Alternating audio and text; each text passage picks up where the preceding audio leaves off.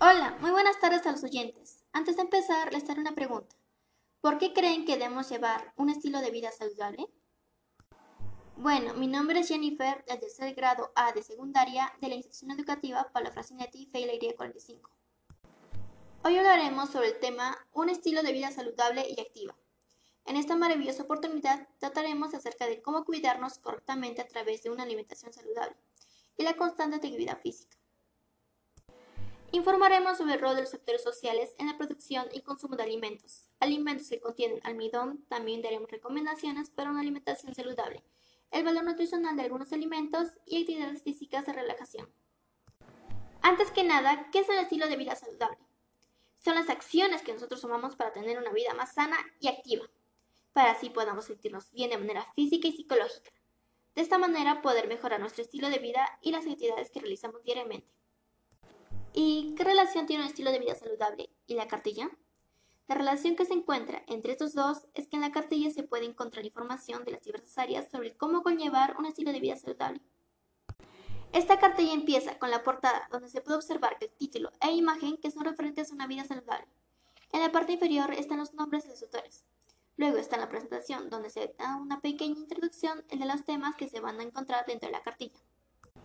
El primer tema, titulado El rol de los actores sociales, podemos observar cómo actores sociales, tanto privados y públicos como hospitales, clínicas, municipalidades, colegios, etc., han promovido la producción y consumo de alimentos nativos a través de campañas, eventos, marchas y publicidades.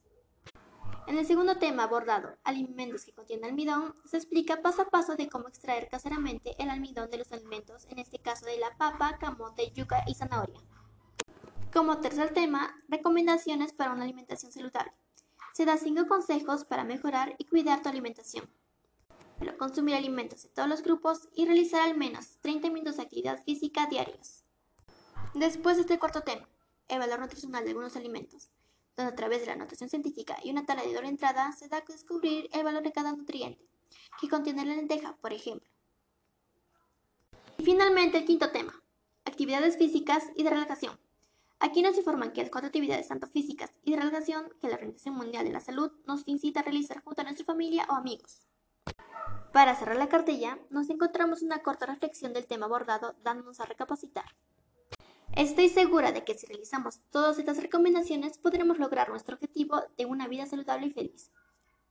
En modo de cierre, te invito a que formes parte de este gran cambio. Descuida, no estarás solo o sola en este reto. Te encontrarás junto a mí y a miles de personas más que quieren cambiar su estilo de vida para una mejor. Te agradezco tu compañía durante este podcast y por favor difunde este mensaje a más personas. No inicie un adiestamiento, mejor desarrolle un estilo de vida saludable que dure para siempre. Te envío un gran abrazo psicológico y nos vemos hasta la próxima. Adiós.